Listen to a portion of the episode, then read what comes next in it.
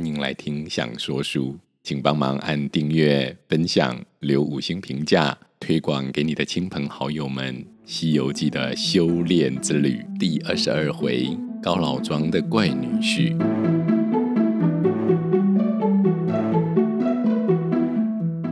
亲爱的孩子，你好，我是阿明。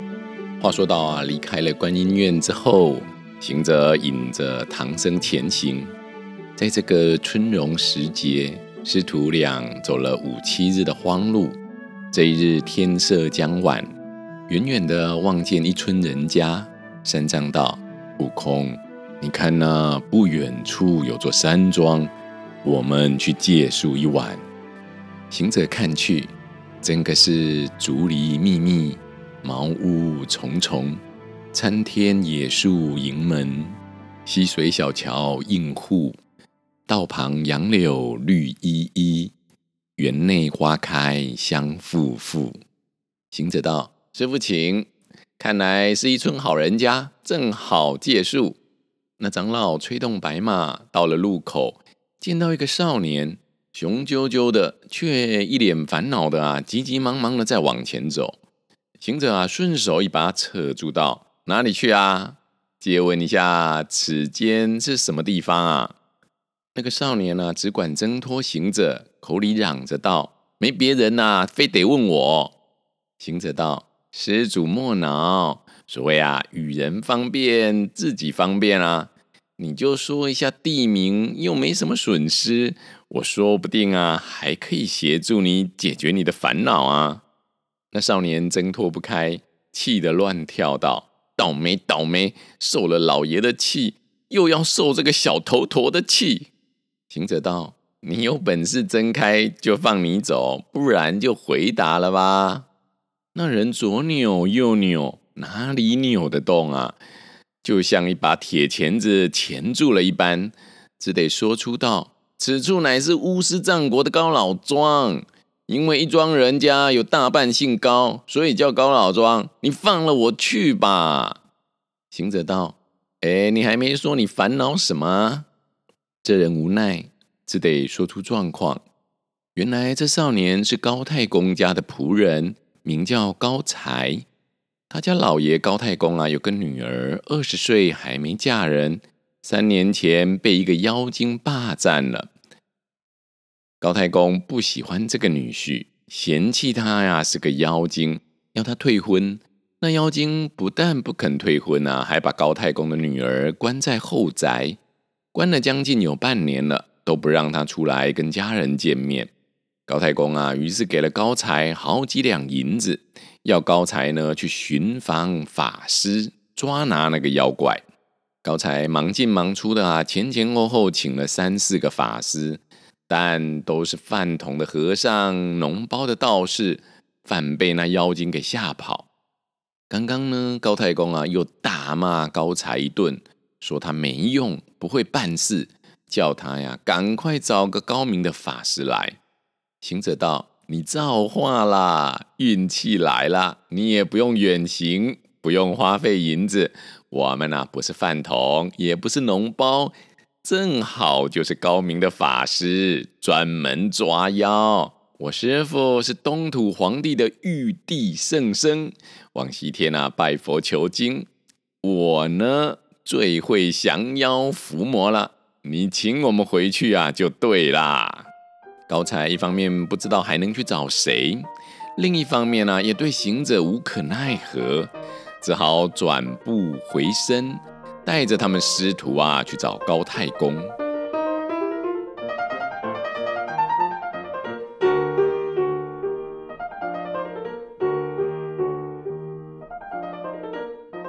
到了门口，师徒一个坐下，一个站着，在门旁的亭子下等候。高才先进去通报。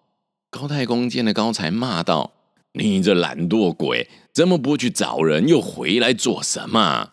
高才就说了被两个法师给扯住的事情。高太公知道是远来的和尚，猜想有些手段，急忙啊整理了衣服出来迎接。问候长老，三藏还了礼，行者呢站着不动，那高太公啊，见行者的相貌凶丑，便就不敢与他拱手问好。行者道：“怎么不唱老孙诺啊？”那高太公啊，有几分害怕，小声的骂高才：“怎么找了这样一个嘴脸吓人的啊？”行者道：“老高，你白活了这一大把年纪啦，还不懂事，怎么以貌取人呢？”高太公听了。战兢兢的啊，只得强打起精神，叫声请进啊！这行者被请，才牵了白马，叫高才挑着行李与三藏进去。行者也不管好歹，就把马拴在大厅的柱子上，扯过一张椅子给师傅坐，接着又扯了一张给自己做。那高太公道：“这个小长老倒是把这里当自己家一样啊！”行者道：“哎，大家不用见外，我们来借宿，顺便啊拿几个妖怪耍耍。请问府上有多少妖怪？什么状况啊？”高太公道：“天哪，还几个嘞？我这就一个妖怪女婿，已经是天大折磨了。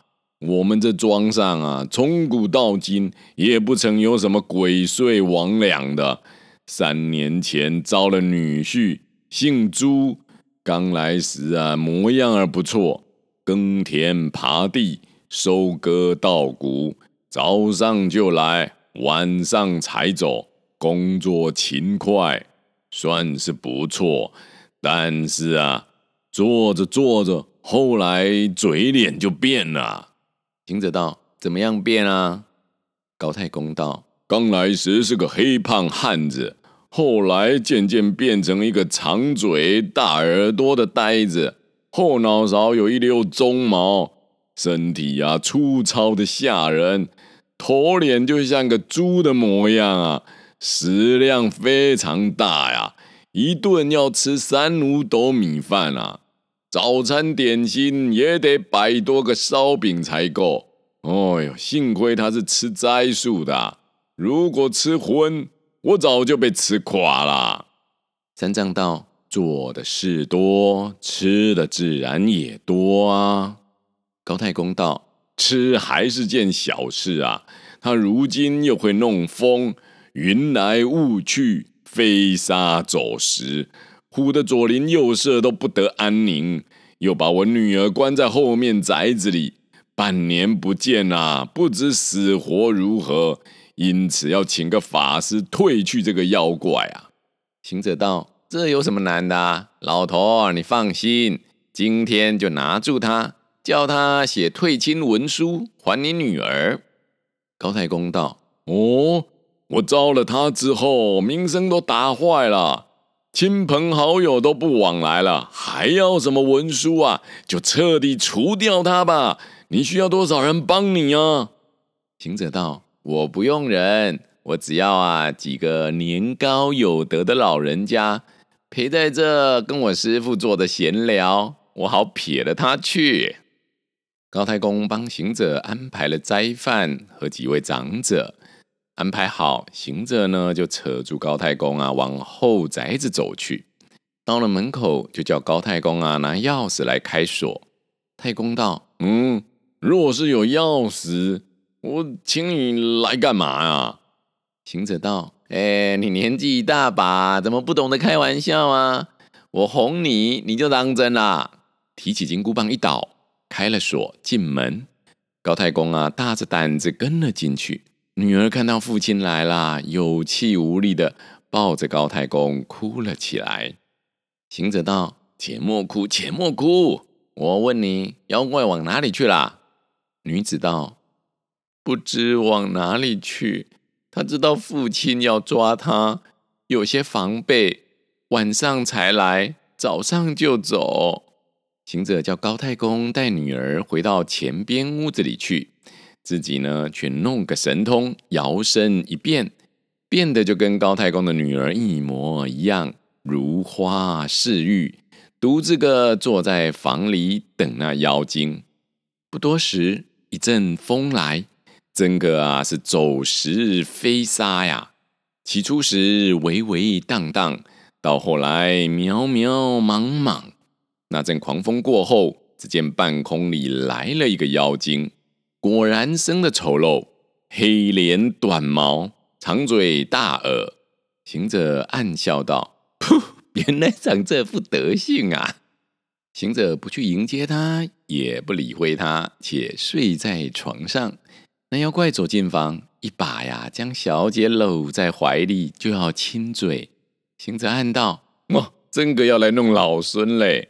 就使了个手法，拖住那妖怪的长嘴一送，妖怪啊一头跌下床去。那妖怪搞不清楚状况，爬起来扶着床边道：“嗯，小姐，这怎么回事啊？”你是不是怪我来的太晚了？行者道：“不怪，不怪。”那妖怪道：“既然不怪我，怎么就弄得我跌了一下呀？”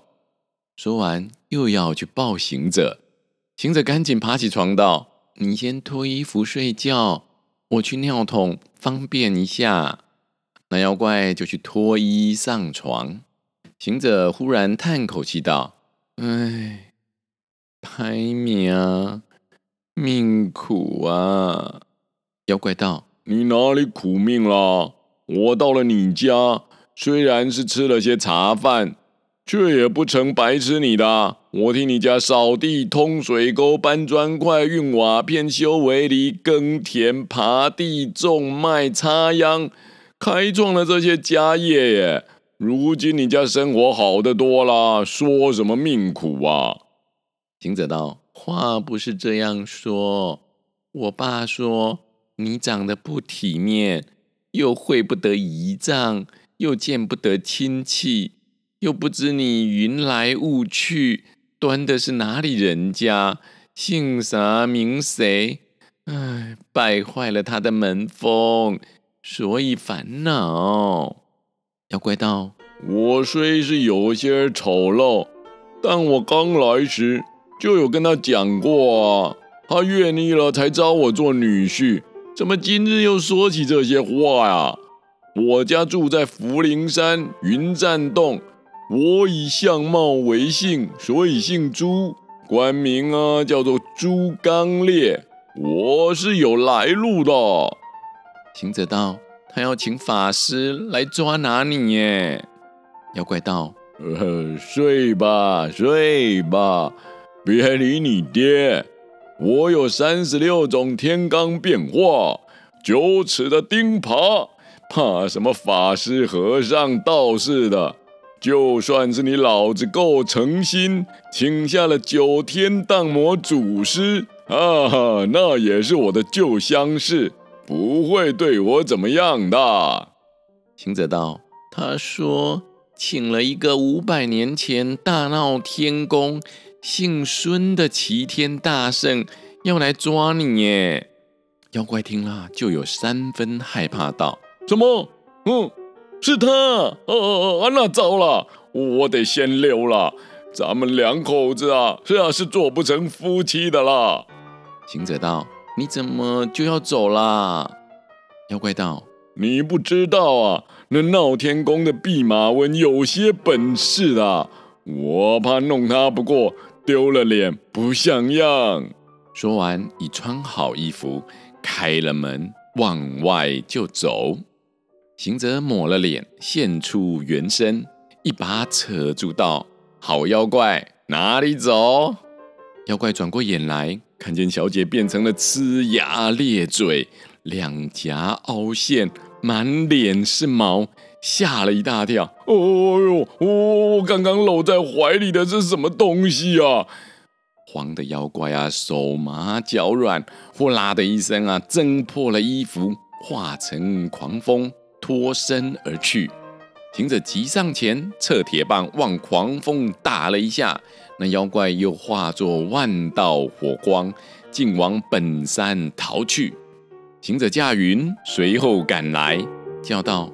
哪里走？你若上天，我就赶到斗牛宫；你若下地，我就追到王死城。咦，毕竟不知这一去追到何方，又何胜败？且听下回分解。